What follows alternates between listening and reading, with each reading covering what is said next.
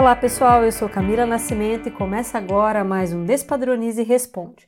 E hoje nós vamos responder a dúvida de vários clientes nossos é, que têm usado a nossa plataforma, que é como transformar os meus formulários de papel em formato digital. Então, antes da gente começar a falar sobre isso, nós vamos né, abordar um pouquinho aqui o que, que seriam esses formulários em papel. Então, hoje, quando a gente vai para a indústria, a indústria de alimentos, indústria farmacêutica, outras indústrias, nós temos que registrar informações. Registrar temperaturas, registrar se fizemos limpeza, por exemplo, de um equipamento, registrar, por exemplo, se encontramos uma praga, ou enfim, tempos, temperaturas e outras é, e outros quesitos ali, requisitos que são necessários. O que fazemos, né, em relação a esse registro. Nós construímos formulários e esses formulários são preenchidos pela equipe operacional. Isso acontece é, diariamente, com muita frequência, é, nas indústrias, principalmente de alimentos, farmacêuticas e outras. Normalmente, esses formulários eles são feitos é, num, num software como Word, um Excel, onde você coloca é, o que você precisa, normalmente em formato de tabela, e aí você imprime esse papel e disponibiliza isso para esses operadores, para esses colaboradores. Então, quando a gente vai construir esses formulários, normalmente, imagino que é isso que vocês né, têm aí é, na, na realidade de vocês, vocês têm normalmente colunas. Essas colunas têm títulos, por exemplo, temperatura do forno, tempo de assamento e assim por diante. Normalmente você tem várias linhas onde você preenche, por exemplo, de hora em hora, ou a cada turno, ou diariamente este formulário. Então, quando você olha para esse tipo de formulário, você tem um conceito de banco de dados. É como se você estivesse preenchendo uma planilha, né, como um banco de dados, onde você vai preenchendo ali de tempo em tempo até que você forma um conjunto de dados. Uh, hoje em dia, né, hoje em dia não, mas o que, que tem sido visto né, ao longo aí de, de muitos anos?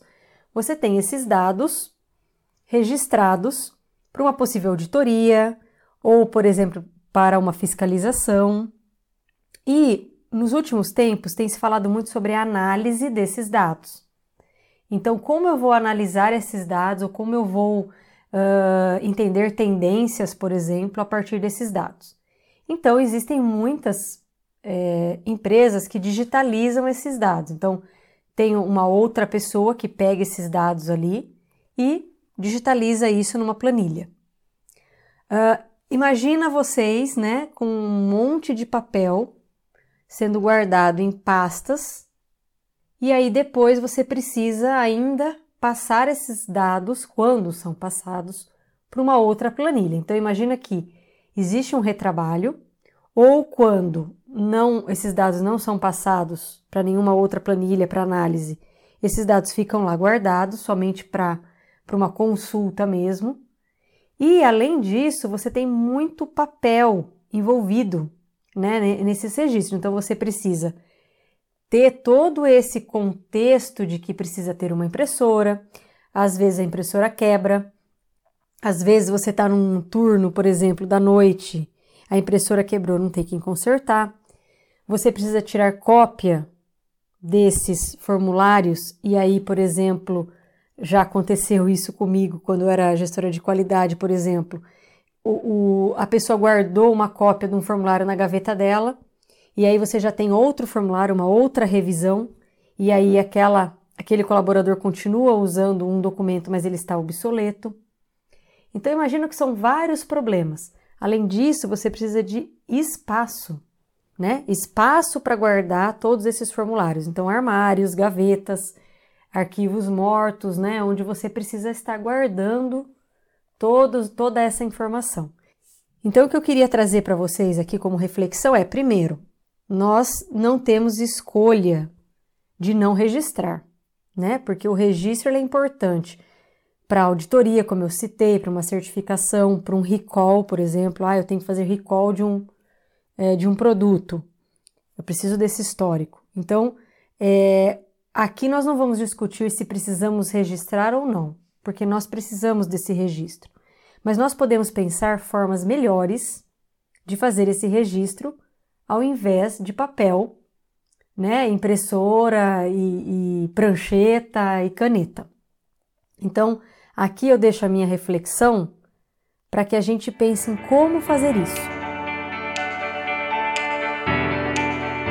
Mas quando a gente começa a pensar sobre que alternativas, né, poderiam a gente poderia ter para tirar esses formulários do papel, a gente se depara com um, uma, uma barreira, um conceito que é a cultura, a barreira cultural que existe naquele local.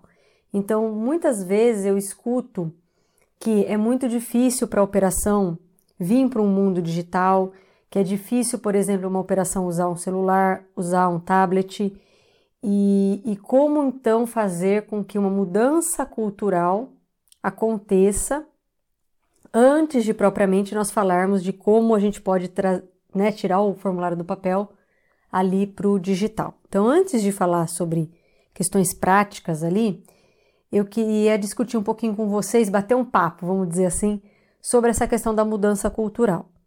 Uh, então, se nós pensarmos no mundo de hoje, o mundo de hoje é um mundo cada vez mais tecnológico. Por mais que é, a gente possa ir contra essa tendência, essa é uma tendência que não tem mais volta. Né? Cada vez mais nós temos situações digitais. Então, se eu vou hoje num restaurante, provavelmente eu vou ver que o garçom está fazendo meu pedido dentro de um celular. Uh, se eu estou é, captando algum dado, é, por exemplo, vendo quanto que você consumiu de água, quanto que você consumiu, consumiu de, é, de luz, por exemplo, você tem sistemas mais tecnológicos para isso. Além, é claro, de sistemas que nem precisam, né, obviamente, do operador ali fazendo qualquer registro, né? A própria máquina ali, através da tecnologia, vai fazer esse registro. Então, a gente está numa situação em que a gente não, não consegue mais lutar contra né, a questão do tecnológico. E quando a gente vem para a tecnologia, lógico que tem a questão do investimento, do dinheiro, é, das máquinas, né, que são mais é, modernas, e outras questões mais que envolvem conhecimento e recurso. Mas antes disso, a gente tem uma transformação cultural, porque na verdade a transformação digital ela começa primeiro na nossa cabeça, antes de acontecer na prática. Até a gente tem um episódio, um dos primeiros episódios do Despadronize Transformação Digital com o professor Reinaldo, que justamente ele fala sobre isso, sobre essa questão de transformação cultural. Então, para falar de, de transformação cultural, é, eu gostaria de trazer algumas, algumas reflexões aqui para que a gente possa é, trazer isso para a nossa realidade. Então, a primeira coisa que eu já disse é: não tem como lutar contra. Então, sabe aquela coisa que aceita que dói menos? Então, assim, nós estamos num momento em que fornecedores, é, serviços vão se transformar cada vez mais, vão ser cada vez mais digitais e a gente não pode ficar ilhado é, em um mundo totalmente analógico. Dois, é, você não precisa pensar que você tem que sair do 8 para o 80. Então, eu estou aqui totalmente é, manual, em formulários em papel, e eu tenho, eu tenho que ter grandes equipamentos que vão fazer a leitura automática deste, é, deste dado. Isso vai envolver muito é, recurso, às vezes vai envolver que você tem que convencer ali a diretoria e tudo mais. Então, um passo por vez. Você pode melhorar a sua situação melhorando um pouquinho, por exemplo, colocando seu formulário em formulários digitais, por exemplo. Então, assim, pense passo a passo. Porque quando a gente começa a pensar de uma forma muito grandiosa, o que acontece? A gente se desmotiva e aí a gente não consegue convencer quem está, né, ali acima, entre aspas, de nós, o nosso diretor, o nosso gerente, o dono da empresa, a fazer essa mudança. Uma outra coisa que eu acho muito importante, que eu ouço muito, é como a gente subestima a operação. Né? Então, hoje no Brasil, você tem é, 98% das pessoas com WhatsApp no celular.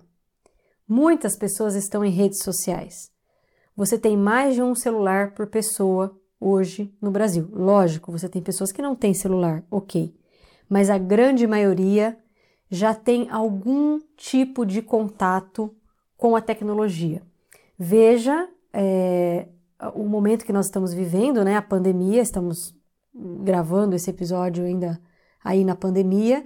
Quantas pessoas tiveram que no Brasil ter uma conta, né, num banco, ou seja, digitalizar para receber um auxílio, por exemplo, do governo. Então, é, existe essa força de digitalização e a gente subestima a operação e subestima aquelas pessoas que estão ali.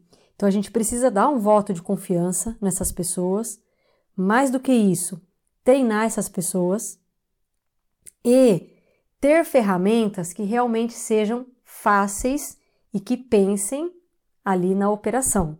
Lógico, é, vocês vão ouvir eu falando, ou enfim, vocês já devem, quem me vê aí nas redes sociais, sabem o quanto eu é, falo bastante sobre o quanto nós tivemos dificuldade de achar ferramentas para fazer gestão do conhecimento que pensasse na operação e por isso a gente construiu a nossa plataforma ESA.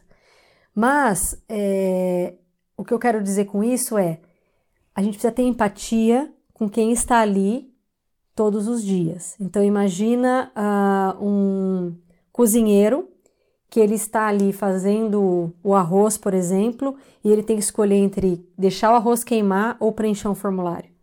É óbvio que ele não vai deixar o arroz queimar ao invés de preencher um formulário. Então, como que a gente pode fazer de uma forma que facilite a vida dele e ao mesmo tempo gere o registro que eu preciso? Porque afinal de contas, vale lembrar aqui que registro não agrega valor, né? E não deveria nem estar tá sendo é, feito mas por muitas vezes a gente precisa dele, como a gente falou. Então, como fazer isso de uma forma mais facilitada possível? E aí eu gostaria de então deixar essa reflexão de como a gente subestima as pessoas achando que elas não vão conseguir. E aí tem uma outra coisa que eu gostaria de deixar aqui que é tentar. Então, quando a gente é, fala que não vai tentar, a gente não sai do lugar, nós não vamos colher nenhum resultado. Só que tentar implica em errar. E em geral as pessoas têm muito problema com errar. Ah, mas eu preciso já colocar e dar certo, porque senão o pessoal não vai comprar ideia. Então o que precisa mudar também é uma questão cultural, uma barreira cultural de que sim, às vezes a gente precisa errar para encontrar o melhor caminho. Lógico, aqui tem uma ressalva. Eu não vou produzir um alimento não seguro comercializar ele ou perder toneladas de produto dentro de um teste só porque eu não é, me planejei. Eu preciso me planejar, eu preciso analisar os riscos, é, tentar reduzir os riscos, porém, não é tudo que a gente vai conseguir é, imaginar ou prever antes de testar. Então, os testes são muito importantes. Então, vamos testar? Vamos, te vamos testar usando o celular? Vamos testar colocando um, um tablet. Vamos testar colocando esse tablet fixo pregado na parede, por exemplo. Um totem com computador. Enfim, é, são várias situações que podem ser testadas, avaliadas e aí melhoradas. Então, é muito importante que o time que esteja envolvido né, nessa transformação digital é, tenha esse pensamento, para que um simples uma simples mudança de formulário em papel para digital não se transforme numa grande guerra, né? É, a gente precisa dar também o peso certo para as coisas. E digo para vocês, passar um formulário em papel para o digital é simples, desde que essas barreiras culturais sejam vencidas. Então é muito importante fazer essa reflexão sobre esse assunto. E agora sim vamos ao que interessa, né? Pegar um formulário que está em papel e transformar ele em digital. Então a primeira coisa que a gente precisa entender é por que esse formulário existe e para que, que ele serve. Ah, nossa, mas puxa, que, que dica mais boba! Muitas vezes é, existe, existem formulários que estão ali e eles não têm sentido de existir ou eles estão equivocados. Não é tudo que eu precisava coletar ou, ou a coleta da informação não está sendo da forma mais adequada. Então é muito importante entender por que aquele formulário existe, ele está linkado a qual instrução de trabalho, ele está linkado a qual procedimento e por que eu preciso dele. Aí, a, a, outra, a outra questão que é necessária, né, a outra etapa muito importante é você olhar para esse formulário e entender a lógica dele. Então, qual que é a lógica desse formulário?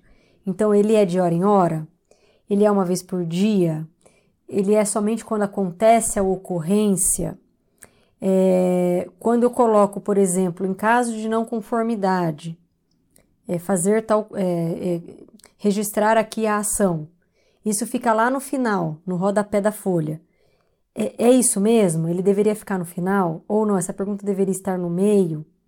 A, a, a ordem das perguntas. Normalmente, quando a gente está em papel, um, um colaborador pode preencher numa sequência e um outro colaborador pode preencher em outra sequência, da esquerda para a direita, de cima para baixo. Então, qual que é a lógica que eu espero que ele responda ou qual é a lógica que aquela situação acontece na prática?